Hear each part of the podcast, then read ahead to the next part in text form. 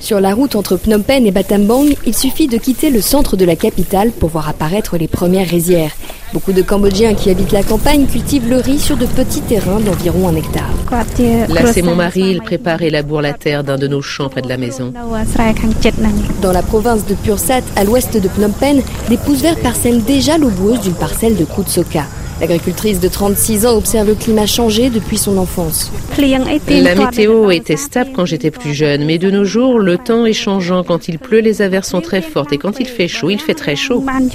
L'an dernier, comme à 13 000 petits producteurs cambodgiens, l'Institut international de recherche sur le riz a proposé une nouvelle variété à Kutsoka. Celle-ci est plus résistante aux variations du climat.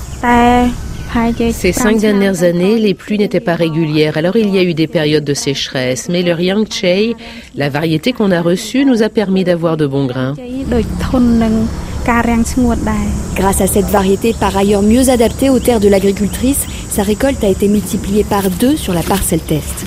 Kutsoka en garde la majorité pour nourrir sa famille, d'autres arrivent à en tirer un petit revenu. La coopérative de Kaebontoun a aussi reçu une nouvelle variété à planter. Cette année, son champ est d'un beau vert, mais dans le passé, la sécheresse donnait parfois à ses parcelles des allures de terre brûlée. Le rendement diminuait chaque année, mais aujourd'hui, les récoltes et la qualité des grains augmentent à nouveau. Surtout, le riz qu'il a reçu est une variété parfumée, recherchée par les acheteurs et demandée à l'export. Avant, on plantait du riz pour manger, pas pour le vendre. Mais nous avons une demande pour le riz Karamboul.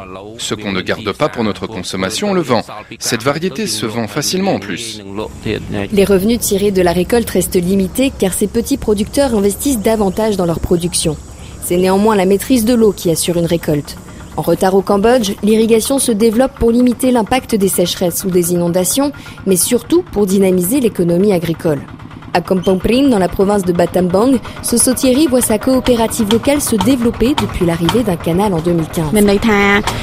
Aujourd'hui, nous avons beaucoup de machines. Avant, les gens ne les utilisaient pas trop, comme nous ne faisions qu'une seule récolte par an. Maintenant que nous produisons plus de riz, grâce au canal, nous avons davantage besoin des machines. Ces fermiers font dorénavant deux récoltes par an. Mais pour les 10% d'entre eux trop loin des canaux, la situation ne s'est pas améliorée. À Kampong Prim, les fermiers ont reçu des formations complémentaires pour tirer profit du canal. Elles sont nécessaires au Cambodge où la culture traditionnelle est encore présente et les moyens d'investir très limités. Les petits fermiers touchent en moyenne entre 50 et 100 dollars par mois. Je n'ai jamais suivi de formation, peut-être parce que j'ai une petite terre, donc on ne voit pas l'intérêt de nous en proposer. Unkunti a 73 ans. Ce fermier de Batambang, très fier de son verger, ne plante plus de riz depuis trois ans. Je n'espère plus rien de la culture du riz. Avant, j'arrivais à faire pousser du riz, des haricots, du maïs sur cette terre. Mais de nos jours, si je n'utilise pas d'engrais ni de pesticides, je ne récolte rien et ça coûte trop cher. Udkunti a fait son choix. Il a donné 4000 mètres carrés de rizière à ses enfants pour construire leur maison.